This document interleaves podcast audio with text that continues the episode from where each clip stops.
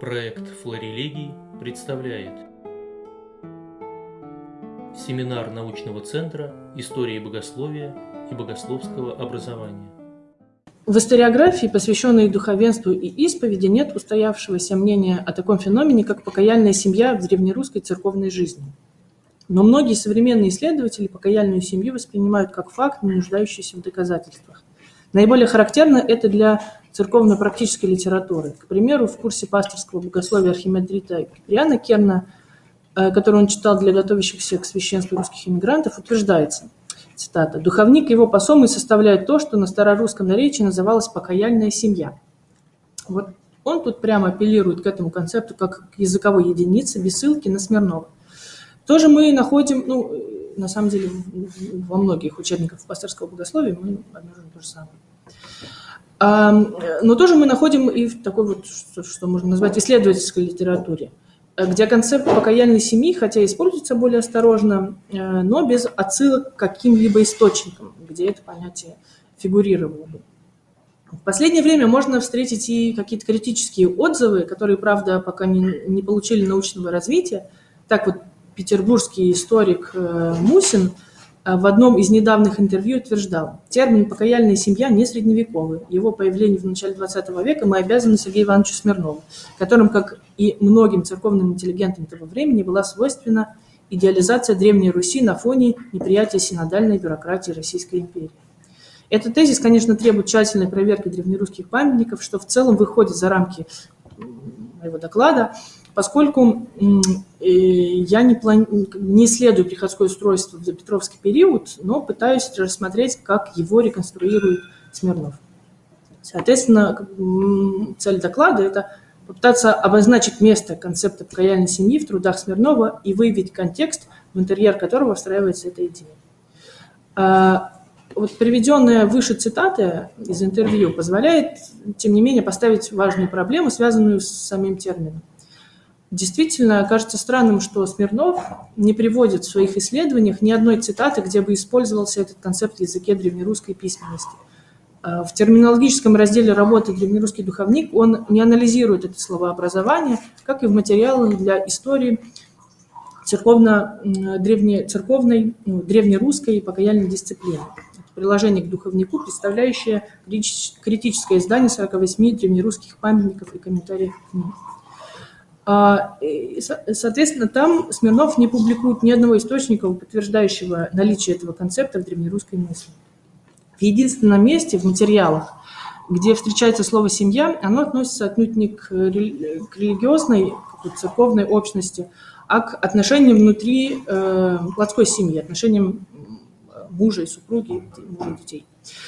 Не фиксируя понятие «покаяльная семья» в текстах, Смирнов э, приводит в работе близкие ему по смыслу понятия, но имеющие, как кажется, совершенно иные коннотации – духовные дети и, или покаяльные дети. Э, и, но из э, их бытования в языке совершенно не обязательно следует логика общинных отношений, которые реконструирует Смирнов, используя понятие покаяльной семьи. Несмотря на то, что Смирнов, э, сам Смирнов не приводит никаких свидетельств в пользу используемого им понятия, мы знаем в языке некоторые близкие ему по значению употребления слова «семья», э, не зафиксированные в современных Смирновых словарях, но известные в современных. Вот в словаре русского языка IX-XVII веков четвертое значение слова «семья» кажется весьма близким от идеи Смирнова. Э, так оно определяется. Группа единомышленников, соратников или э, монастырское братья, монахи одной обители.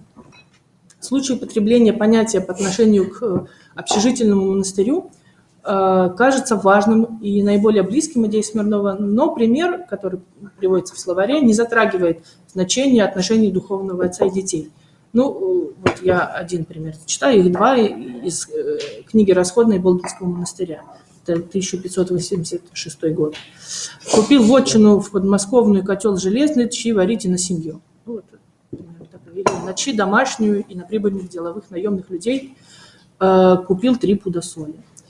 Э, хотя этот пример не выявляет ситуацию, в которой семья выстраивается духовного отцовства, но в целом по отношению к монастырю эта идея может быть названа устоявшейся. Ну вот я тут прежде всего апеллирую к обыденному языку, в котором мы часто говорим о монастырской общине как о семье.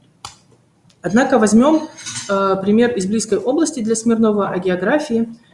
Э, в одном из подобных источников, досконально неизвестно знакомому ли Смирнову, у Чарльза Фелля, это, вот, в его жити, житиях святых, написанных на английском языке, неоднократно можно встретить вот это выражение «покаяльная семья», которое он относит к общине кающихся под руководством опытного духовного руководителя. Ну вот, э, цитата в, может быть, неточном переводе, дословном – Э, все небесные дары теперь оказались полезными. Он управлял своей покаяльной семьей с таким мастерским благополучием и формировал их так превосходно, что дом, хотя и очень небольшой, вскоре стал слишком тесен для приема тех, кто стекался к нему и просил взять их под его руководство. Ну, вот цитата относится к описанию жития э, одного из аббатов. Вот и еще около там, трех примеров использования понятия Benention Family мы можем вот найти в этом тексте. Не утверждая текстуальную зависимость Смирнова от э, этого текста, от Феля, мы, э, тем не менее, можем подразумевать как вероятность его знакомства с этим текстом, э, хотя в каталогах библиотеки МДА книга не была обнаружена, вот я смотрел прежде всего каталог Корсунского, так и возможную распространенность понятия покаяльной семьи в христианской литературе. К тому же приведенная цитата кажется довольно близкой основным идеям Смирнова. С одной стороны, есть имеющий духовный дар руководитель, с другой стороны, образовавшаяся вокруг него покаянная семья. А, ну, таким образом, подводя итог вот этому разделу, можно утверждать, что хотя в древнерусском духовнике не фиксируется понятие покаянной семьи как некой языковой единицы изучаемых Смирновым памятников, тем не менее, как в языке, так и в общем в христианском контексте можно обнаружить семантически близкие ему понятия – но остается э, главный вопрос, вводя этот концепт в своих исследованиях, на какие акценты жизни церковного общения Смирнов хотел обратить внимание. Исследования Смирнова, хотя и различные по своим направлениям, работают на один общий тезис о природе власти духовного отца, с которым связан концепт покаянной семьи. Тем не менее, кажется важным рассмотреть хронологически, как развивается доказывающий этот тезис аргументы. Впервые Смирнов ввел понятие «покаяльная семья» в очерке «Древнерусский духовник», который э, выходил постепенно в течение двух лет, с 98 по 99 год, эм, в статьях, э, из которых был составлен оттиск отдельный. Смирнов лишь в общих чертах реконструирует здесь э, феномен духовного отца, отца и церковной общины. Эти черты касаются свободной организации духовных детей вокруг духовного отца. Во-первых, Смирнов обозначает внешние причины он пишет, что размер и состав покаяльной семьи не были регламентированы каким-либо церковным или государственным актом, собственно говоря, расписываясь, э, сейчас я подумал в том, что как бы этого просто понятия не было, поэтому сложно его было регламентировать. Поскольку семья духовных детей не совпадала ни с какой церковной административной единицей, например, приходом или округом, как он пишет. Во-вторых, что важнее, называется внутренняя причина. Покаяльная семья образовывалась, когда э, по собственному желанию, цитата, собирались к известному духовнику, верующие с его, и с его согласия принимались на исповедь. Вот под влиянием этих причин, цитата, необъединенная административная и при всей своей разбросанности древнерусская семья покаяльных детей держалась в высшей степени прочно при помощи внутренней связи. Далее Смирнов отнюдь не останавливается на древнерусском материале, и по ходу работы с ним он обращается к восточно-христианскому контексту, в котором он видит корни э, вот этого положения особого духовника в покаянной семье. Так, в 1906 году он представляет первую часть своей работы «Духовный отец в Древней Восточной Церкви», целью которой он заявляет сравнительный анализ Института духовничества на Греческом Востоке и в э, России. Э, Поэтому, чтобы понять тезис Смирнова о покаяльной семье, необходимо реконструировать то, как он э, рассматривает формирование феномена старчества в церкви. Смирнов видит в старчестве основу покаяльного строя, возникшего в среде монашествующих и первичные формы развития монастырского устройства. В своем историческом развитии Византии этот строй получает выражение, цитирую, «в духовной семье, нравственном бытовом союзе отца духовного со своими духовными детьми». Это отношение эти отношения имели добровольный характер, то есть общины даже внутри одного монастыря свободно организовывались э, вокруг выбранных самостоятельно духовных руководителей. Этот выбор во многом зависел от духовной опытности последнего, его, э, как э, писал Смирнов, харизматизма, который в представлении к нему приходящих давал старцу право принимать исповедь, даже если он не имел священного сана. Смирнов э, предполагает, предполагал подготовить к изданию вторую часть работы «Духовный отец», посвященную духовникам поздней Византии. Первая была посвящена эпохе Вселенских соборов. Но в его архиве хранятся лишь черновые варианты некоторых глав. Судя по ним, можно полагать, что Смирнов усматривал в исторической перспективе лишь укрепление властного положения духовника в церкви и еще большую распространенность этого феномена, о чем, собственно говоря, свидетельствует и древнерусский материал предполагаемой шестой главе э, «Нравственно-бытовая сторона духовничества в греческой церкви» неопубликованного исследования Смирнов предлагает такую формулу.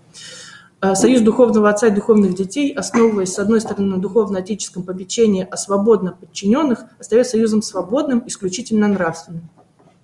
Таким образом, как и первая часть, так и черновики, подробно не приводил уже много цитат из второй части, они показывают, что для Смирнова важен был тезис о том, что в природе общности духовника и духовных чад лежит принцип свободы.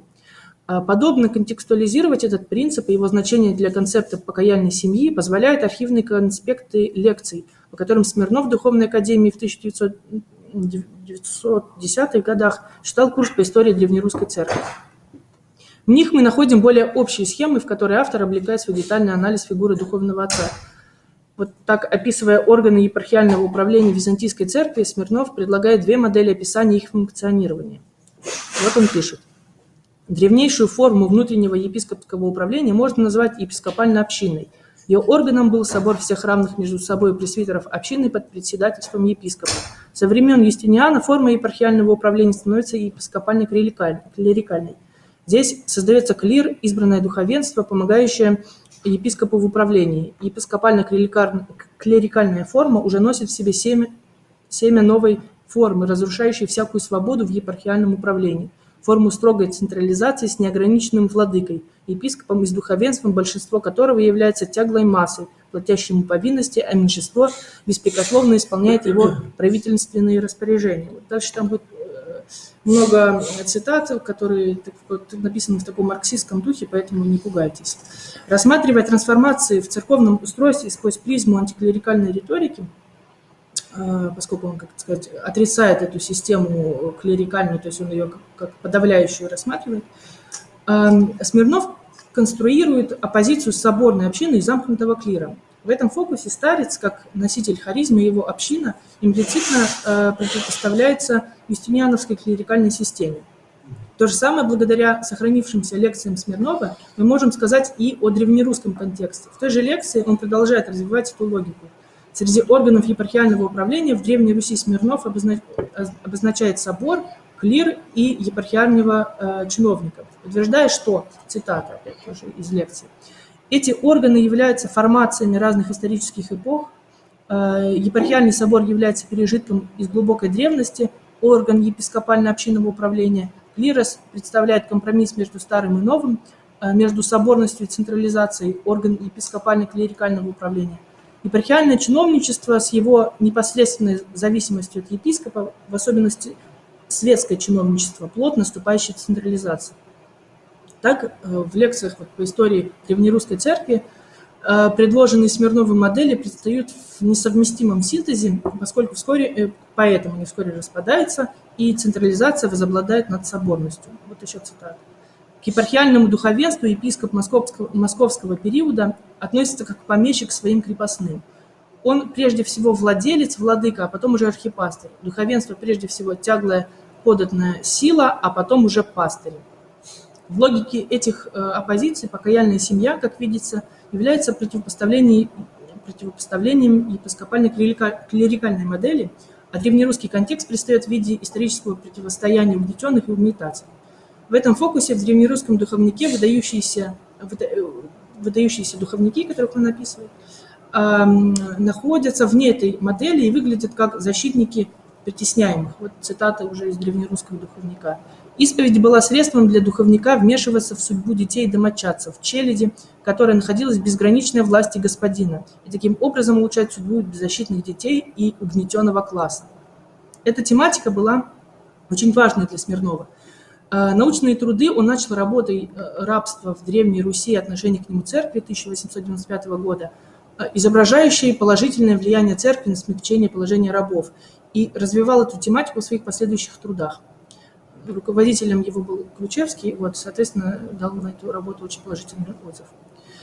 То самое положительное влияние древнерусского духовника э, с точки зрения Смирнова выражается в том, что он старается перевоспитать общество, цитата, привить ему чувство милования, смягчить жестокие нравы, поднять положение угнетенных. А, соответственно, цитата закончилась, а тексты, связанные с регламентацией практики исповеди, то есть епитемийники, о которых он тоже читает отдельную лекцию, э, как он пишет, проникнуты духом гуманности. Но к э, угнетенным Смирнов относит не только низшие сословия, но и приходское духовенство. Как, э, точнее, внутри приходского духовенства он выделяет пролетариат. Ну, это тоже цитата пролетариата.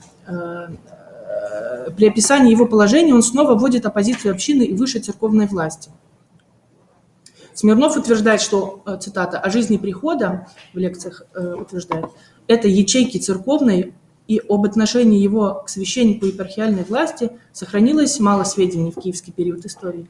Но более поздний период открывает, э, уже цитата закончилась, что не только покаяльная семья была противопоставлена иерархической структуре церкви, но и обычные приходские общины, э, в которых существовал, эм, цитата, обычай древнерусских прихожан защищать свои церковные порядки, точнее беспорядки – и своих священников, даже недостойных от вмешательства епархиальной власти.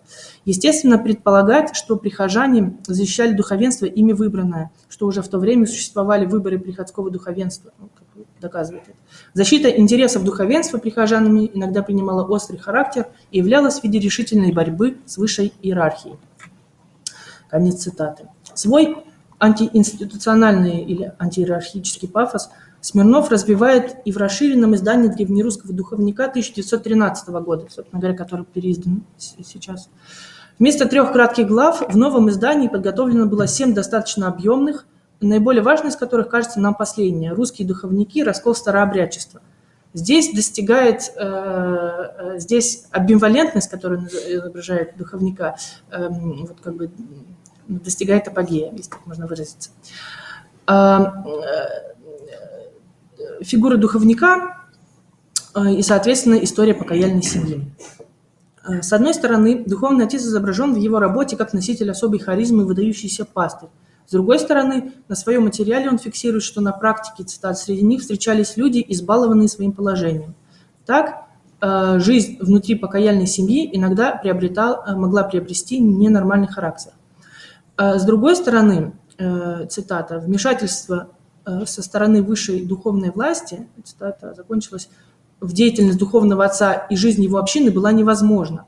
С другой стороны, постепенно, сейчас тоже вот цитата будет, э, в большинстве, э, в борьбе с противниками пришлось церкви мобилизовать свои силы, и она прежде всего взялась за духовника, стараясь его сделать органом надзора за верующими. Так что в итоге духовник является чиновником.